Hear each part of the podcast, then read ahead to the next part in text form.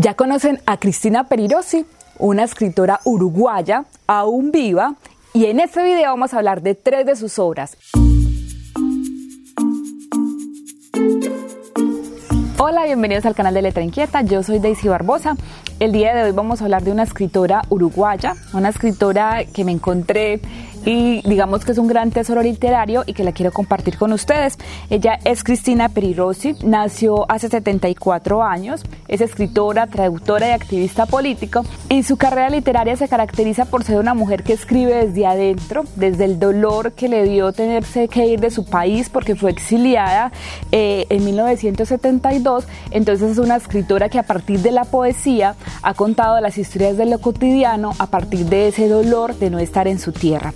Cristina, eh, su padre es italiano, su madre fue una maestra, eh, su padre murió desde que ella era muy joven, pero su madre entonces lo que hizo fue alimentarle el amor a la literatura eh, con un tío que tenía por ahí que tenía una gran biblioteca y desde muy pequeña su madre se dio cuenta que ella era una gran escritora.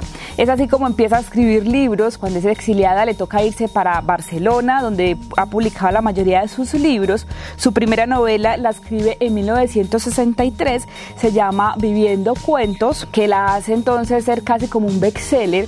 Cristina eh, empieza a ser parte de un movimiento literario que se llama el Boom Latinoamericano. Es la única mujer que pertenece a ese boom y a ese boom latinoamericano está, pertenecen Gabo y pertenece también escritores tan mencionados como Vargas Llosa. Esta es una escritora que vale la pena leer, que está súper recomendada, que escribe sobre el amor, sobre el dolor y sobre la cotidianidad. Vamos a hablar acá en este video de tres libros de una manera muy corta. El primero se llama Por fin solos es una historia que tiene muchos relatos de amor, puede leerse encadenadamente como una gran historia, puede leerse cada cuento. Eh, digamos que independientemente, y siempre el protagonista va a ser el amor, pero el amor cotidiano. Ahí no hay nada de amor rosa, es un amor que siempre te va a soltar una carcajada, inclusive perversa, porque esas historias no terminan bien, como muchas veces es la vida real.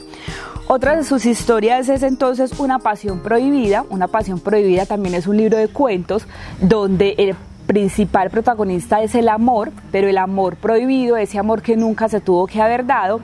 Y la última, la última novela que se consigue aquí en Colombia es Cuando fumar era un placer, una novela que habla del el cigarrillo como un placer comparado como el, con el sexo, con el placer de leer. Y entonces a estas personas que les encante fumar, creo que esta novela les va a decir muchas cosas. Y a los que no nos gusta fumar, como es mi caso, pues una historia para conocer de las historias de las tabaqueras, es una excusa para conocer de cómo alguien que vive una pasión tiene que dejar esa pasión y cuál es todo ese esa dificultad y todo ese nudo literario que se puede hacer ahí para dejar entonces esa pasión. Esta es Cristina Perirosi, una escritora uruguaya que aún está viva y que vale la pena de leer porque es una escritora que escribe desde adentro, una escritora que a partir de la poesía nos hable de la cotidianidad y una escritora que les voy a dejar una curiosidad que fue eh, vetada, que fue censurada en su país, inclusive en España, porque sus temas eran tan descarnados que muchos jóvenes no lo podían leer. Entonces ha sido una escritora de dos aristas, una escritora muy leída por los jóvenes y una escritora muy criticada por los adultos. ¿Por qué? Porque habla de temas que escandalizan a algunos. Chao.